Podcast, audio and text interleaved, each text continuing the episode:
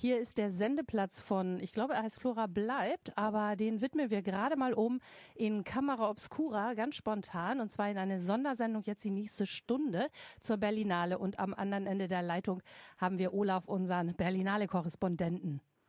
Hallo. Hallo, schön dich mal wieder zu hören. Ja. Ich kann sagen, dass wir, dass wir zu dritt im Studio sitzen, nämlich neben mir sitzen oder hinter mir etwas äh, äh, leicht äh, gruppiert sitzen unsere beiden Praktikantinnen, die nächste Woche ihre erste Sendung hier machen und jetzt über die Schulter gucken. Nur, dass du weißt, wer hier so ist. Ja, können sich gerne mit einmischen. genau. Und ähm, du warst jetzt die ganze Zeit auf der Berlinale und hast diverse Sachen gesichtet. Erzähl. Genau. Die Berlinale, die läuft ja schon jetzt seit letzten Donnerstag mit über 400 Filmen, 10 Sektionen und einer knappen halben Million Kinobesuchen bezeichnet sich die Berlinale selbst als das größte Publikumsfestival der Welt. Ähm, bei so vielen Filmen kann man natürlich gar nicht alles sehen. Ich habe es jetzt in sieben Tagen auf 34 Filme geschafft, habe ich gerade mal zusammengerechnet. Ähm, und wie immer habe ich mich eher auf die ein bisschen die Filme, die abseits des offiziellen Wettbewerbs laufen, gekümmert. Da war dieses Jahr, fand ich sehr auffallend, ähm, doch sehr viel Spannendes äh, im dokumentarischen Bereich, also auch Filme, die so Grenzformen ausprobieren, aber sich erstmal wieder stärker auch sowas wie außerfilmischer Realität nähern. Kannst du, mal eben, ähm, kannst du mal eben ganz kurz erklären, wenn du auf die Berlinale fährst, mit welcher Art von Brille du dir die Filme anguckst? Also aus welcher Sicht, mit welchem Interesse, in welcher Funktion? Naja, erstmal als natürlich Kinointeressierter ähm, mit schon dem Interesse oder der Funktion für FSK davon zu berichten. Mhm. Und deine ähm, und meine speziellen Interessen sind sicherlich ähm, liegen einerseits im Bereich, dass ich mir lateinamerikanische Filme viel angucke. Das ist ja so ein Schwerpunkt, den ich über die Jahre immer wieder beobachte. Aber eben auch, also für dokumentarische Filme interessiere ich mich halt auch sehr, ähm, auch für Filme, Filme, die Filmformen ausprobieren. Eigentlich gehe ich da mit einem relativ offenen Kopf hin und gehe jetzt gar nicht so hin und sage, ähm, also ich finde, das Schöne an Festivals ist ja eigentlich, man kann sich einfach auch mal darauf einlassen, was zu entdecken. Und genau. Und Filme halt schlecht und sagt, äh, da gehe ich wieder raus. Und andere Filme, wo man vielleicht gedacht hat, ach, ich weiß ich keinen besseren Film, gehe ich mal rein, findet man dann als als kleine Perlen, ähm, die einen richtig auch beeindrucken und bewegen. Ne?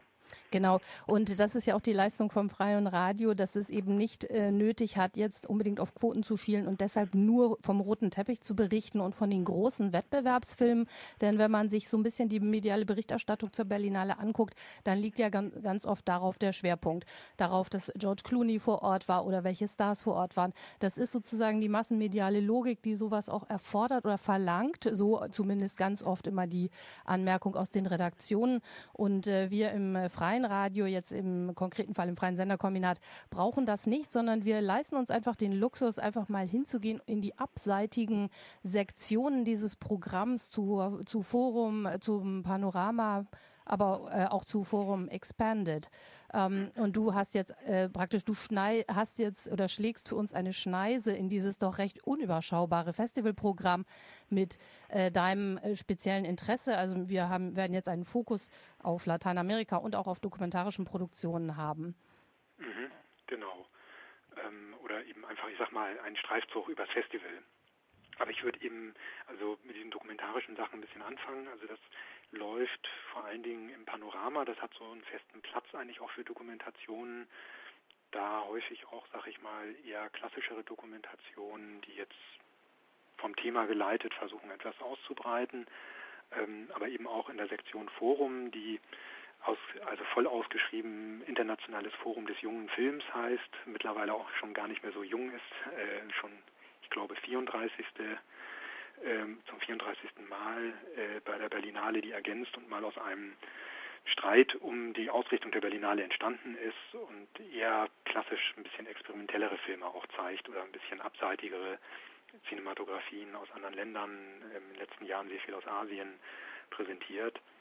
Und dort waren, was ich auffällig fand, dieses Jahr gleich mehrere Filme im Programm, die sich mit dem Thema Arbeit und Produktion auseinandersetzen.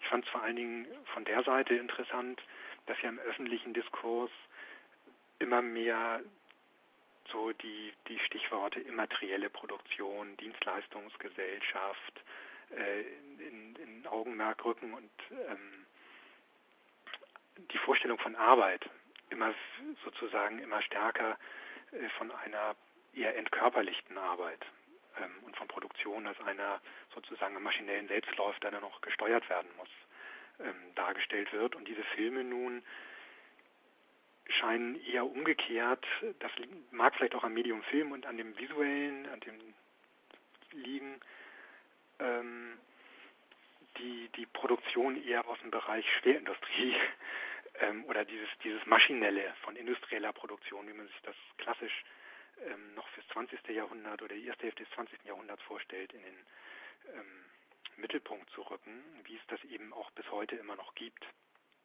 Ähm, große Maschinen, schweres Eisen, das Zusammenspiel von Mensch und Maschine üben also offenbar noch immer eine große ästhetische Faszination aus. Ähm, ein Beispiel, Kelvin Kyung Kun Park filmt auf südkoreanischen Werften den Bau von Supertankern. Sein Film Cheol E Kum, A Dream of Iron übersetzt, verweist auf die Geschichte des Werftbaus als südkoreanisch, südkoreanisches Industrialisierungsprojekt und bezeichnet die kapitalistische Industrieproduktion als neuen Gott der Menschen, setzt das dann auch in einen Kontrast immer noch mal auf die ersten Bewohner der koreanischen Insel, die Fische als Götter hatten und nun werden eben Tanker als sozusagen neue Gottheiten äh, von Menschenhand gebaut. Denise Cote aus Kanada ähm, zeigt in, ich kann nun leider kein Französisch, Carte Joie Demeur, übersetzt wurde das mit Joy of Men's Desiring, eher kleinindustrielle Produktion, dabei auf die maschinellen Produktionsabläufe äh, und die Mensch-Maschine-Interaktion. Also eher kleine Klitschen, sag ich mal, so, so klein auch nicht, mittelständische Betriebe will man in Deutschland sagen, ähm, wo man noch richtig das Maschinenrattern hört ähm, und eben Menschen, die Maschinen bedienen, bestimmte Werkstücke zuführen, rausnehmen. Ähm, dazu werden immer wieder Pausenszenen gezeigt und in sorgsam inszenierten Passagen lässt sich äh, unterhalten sich Menschen oder sprechen Menschen zur Kamera über ihr Verhältnis zur Arbeit und zur Maschine. Ähm, einen ganz anderen Ort, äh, sozusagen am anderen Ende der Industrieproduktion, wählt die Französin Nadège Trebal aus für ihren Film Cass, was übersetzt Schrottplatz heißt.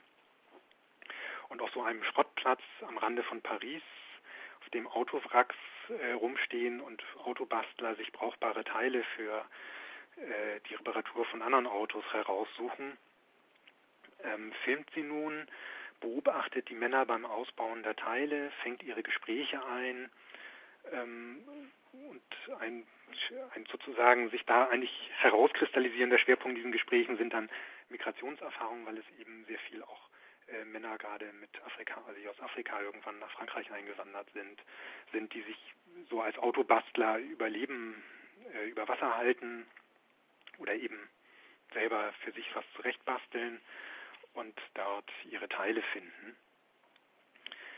Alle drei Filme haben ja nicht direkt was Nostalgisches, aber man merkt ihnen eben an, diese, diese Faszination für ähm, für diese großindustriellen Abläufe. Das Oder, ist ja praktisch nicht nur großindustriell, aber dieses, noch dieses Hand, dieses handfeste, metallische. Das ist ja praktisch eine neorealistische Tendenz dann im globalen Kino.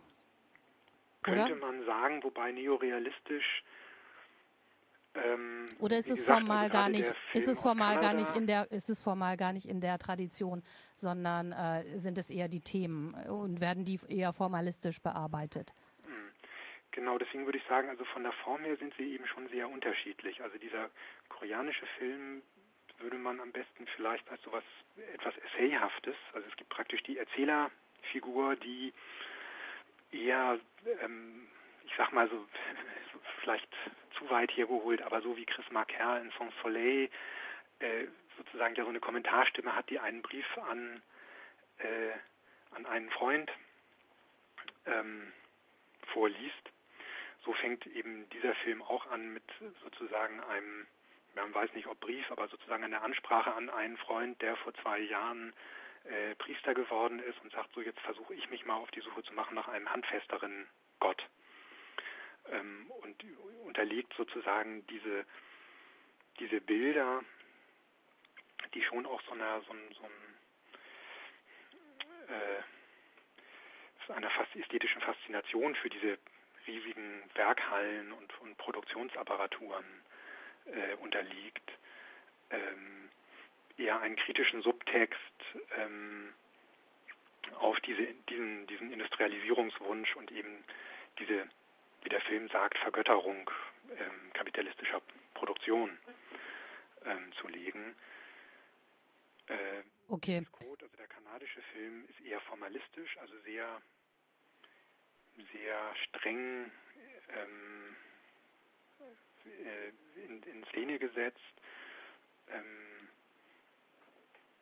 sehr, ähm, sehr knappe und eher ein bisschen mysterisch offen bleibende Worte, Wortbeiträge, die eben also ganz offenbar inszeniert sind, also nicht irgendwie realistisch Gespräche am Arbeitsplatz eingefangen oder in der Pause, sondern eigentlich ähm, hat schon eher was Brechtsches von, von, von Erbrechung, also von eher theatralisch auch ähm, eingesetzten ähm, Dialogen oder auch Monologen. Okay. Und, Und das, das war also der Dokumentarfilmblock? Genau. Und der, Sollen wir ein bisschen der Schrottplatzfilm, der mhm. ist eher so beobachtend. Also da ist es eher sozusagen das Herangehen, wie komme ich an diese Männer eigentlich ran, an deren Geschichten ran, darüber, dass ich sozusagen eigentlich erstmal vordergründig wie beim Basteln film. Mhm. Sollen wir ein bisschen Musik machen, bevor du zum nächsten Blog, nämlich ich vermute Lateinamerika, übergehst? Ja, können wir machen. Wobei ich vielleicht auch noch ein bisschen über so ein paar experimentellere Filme dann reden würde. Aber nach der Musik oder sonst jo, lassen wir es einfach? Können wir nach der Musik machen. Okay, dann hören wir jetzt noch ein bisschen Prefab Sprout.